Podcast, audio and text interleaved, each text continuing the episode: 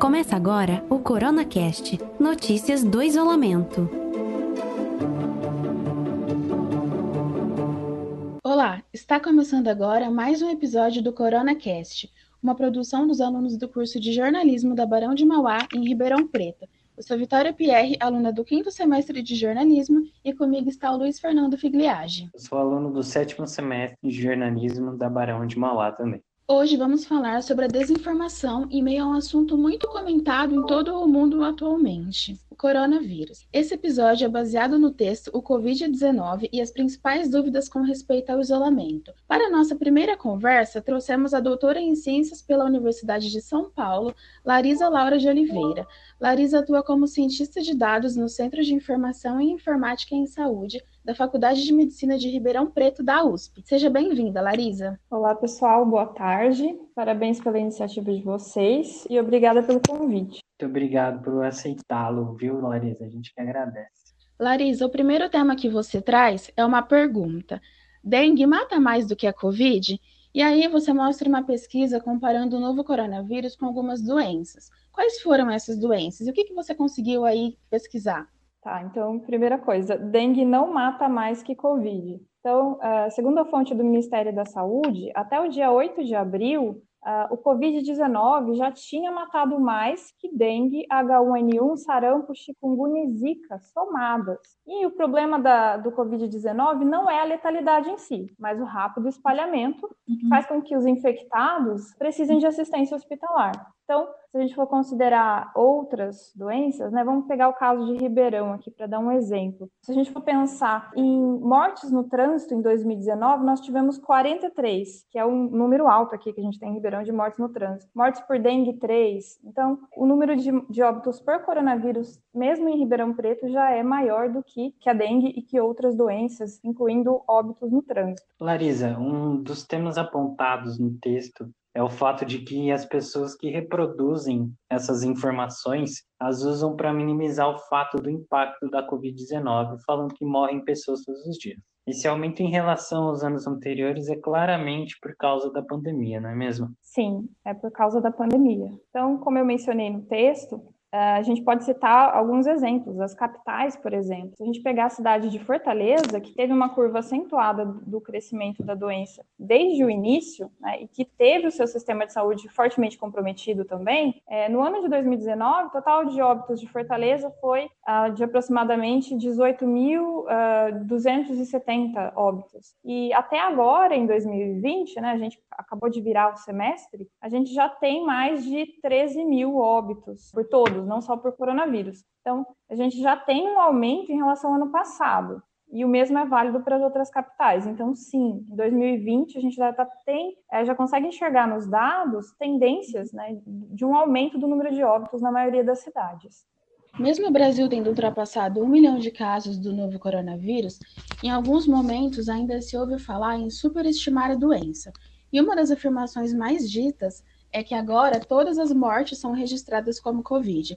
Só que nós sabemos que um dos problemas que leva a essa confusão é o fato do Brasil ser um dos países que menos realiza testes. E Larisa, por que, que o Brasil é tão lento na divulgação de dados? E como essa subnotificação nos ajuda a entender o número de casos da doença? Porque o Brasil é lento na divulgação. A gente tem que considerar vários fatores. Uh, o Brasil tem 5.570 cidades. Todas essas cidades precisam enviar seus dados para o Ministério. Esses dados eles precisam ser consolidados, uh, precisa olhar para ver se tem alguma inconsistência, uh, para que depois eles possam ser disponibilizados né, na base de dados do Ministério. Então, isso demora um tempo. Imagina, é, 5.570 cidades enviando dados diariamente para o Ministério, eles precisam ah, lidar com todos esses dados ao mesmo tempo e, e avaliá-los, consolidá-los na base de dados. Então, isso demora um tempo, naturalmente. Ah, além disso, tem os atrasos nos outros níveis. Então, a gente pode considerar também vários problemas, né? É, formatos de dados, entre outras coisas. Mas tem os problemas que são intrínsecos aí do, do processo, né? Que é, por exemplo, o tempo que o paciente contaminado leva para procurar assistência médica Isso ocorre em geral quando ele já tem sintomas mais graves da doença, a coleta do exame, divulgação do resultado, né? No caso aí, por exemplo, do, do teste que é o mais uh, adequado, que é o RT-PCR, pronto. E nem todas as cidades têm, têm disponibilidade desse teste, precisam enviar esses, essas coletas para outras cidades fazerem o, teste, né? Se você olhar, por exemplo, hoje na fila de Ribeirão Preto, tem 13 mil pessoas sendo investigadas, quer dizer, tem muitas pessoas que fizeram a coleta, mas cujo resultado ainda não foi, uh, ainda não tem o resultado do exame. Então, tudo isso somado faz com que a gente não observe a epidemia real. Né? A gente observa a epidemia de alguns dias atrás e pode ser, dependendo da cidade, de alguns dias ou até de algumas semanas. Como que a gente sabe que tem subnotificação? Bom, tudo isso mostra que com certeza a gente tem subnotificação. Ah, mas uma coisa que a gente pode olhar é a quantidade de óbitos do total. Se a gente for medir, por exemplo, quantos, eh, qual, qual é a taxa de letalidade do Brasil hoje, né? O que é a taxa de letalidade? É o número de óbitos sobre o número de infectados. Se a gente faz essa continha, essa divisão, a gente vai chegar aqui hoje, vai estar em torno de 4,2%. Contudo, quando a gente observa no mundo inteiro os trabalhos publicados uh, sobre essas taxas de letalidade em outros países, a gente vê que a taxa de letalidade da doença é em torno de 2%.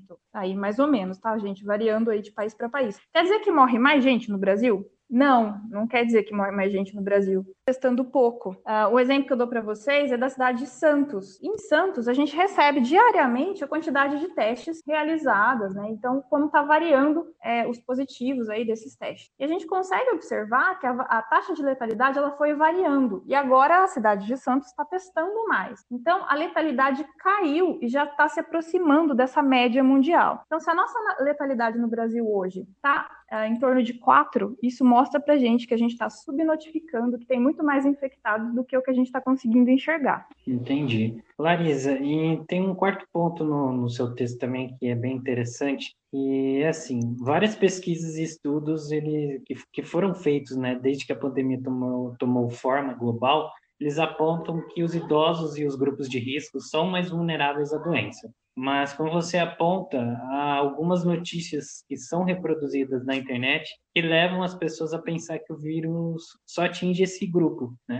Que não é verdade pois a maior taxa de infecção é entre grupos de pessoas entre 40 e 50 anos. Da onde você traz esses dados né, e como eles ajudam na divulgação da informação correta? É, a questão é que os grupos que não fazem parte do, uh, do grupo de risco, né, essas pessoas tendem a estar mais ativas durante a quarentena. Em geral, são os grupos que ainda, as pessoas que estão trabalhando, né, que Sim. as pessoas que precisam estar trabalhando, né? Então, esse grupo naturalmente vai estar mais exposto, né? A gente pode ver que é o grupo que ah, não são as crianças, né? Que em geral já estão em casa, porque as escolas estão fechadas, nem os grupos, nem o grupo de risco. Então, essa, essa, essa, esse intervalo de pessoas, ele está mais ativo, está trabalhando, ou mesmo está atuando de, de forma a auxiliar os grupos que estão em casa. Então, é natural que a gente tenha uma taxa de infecção maior. É, com relação a maior suscetibilidade, a questões genéticas, tudo isso está sendo investigado. A taxa de infecção, né, ela só é maior nesse grupo por conta da exposição maior. E assim, no início da pandemia, um debate tomou conta do país, que era para saber qual era o melhor isolamento, horizontal ou vertical. Só que nós sabemos que a melhor medida contra a doença é o isolamento horizontal, que é o isolamento para todas as pessoas, já que o vírus tem uma alta transmissibilidade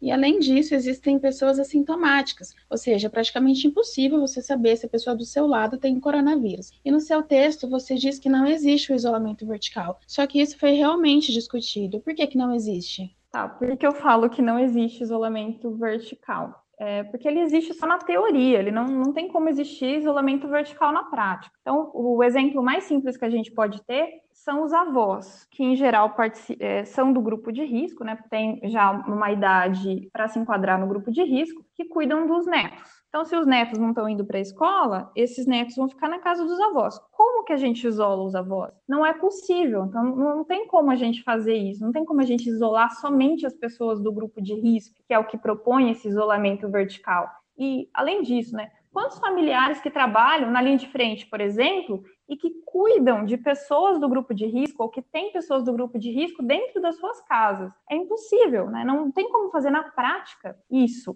né? Então, é claro, a gente não consegue isolar todas as pessoas no isolamento horizontal, isso, isso também não é possível, mas a gente tem que tentar isolar o máximo, né, a maior quantidade de pessoas uhum. é, que for possível. Agradecemos a presença da Larisa conosco. Eu que agradeço, pessoal. Obrigada pela oportunidade e é importante esse trabalho de divulgação. E encerramos aqui a primeira edição do CoronaCast, podcast organizado por alunos de jornalismo da Barão de Mauá. Até mais!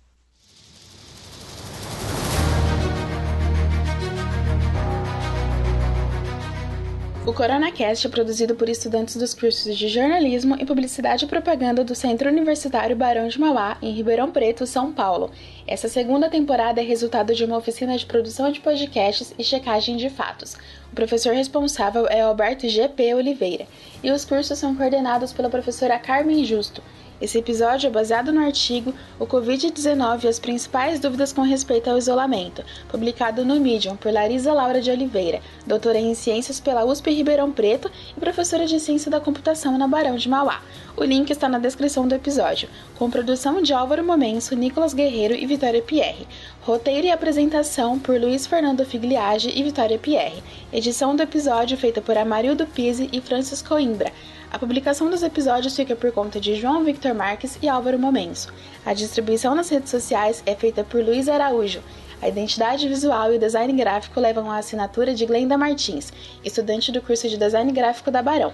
A sonoplastia é de Kaique Luiz de Figueiredo e Priscila Gonçalves. Você pode ouvir o CoronaCast no site jornalismo.barãodemauá.br, no Spotify e no seu tocador de podcasts favorito como o Google Podcasts, Apple Podcasts, Pocket Casts, entre outros. Nos aplicativos é possível nos seguir para ser avisado da publicação de novos episódios. Obrigada pela audiência, até o próximo episódio!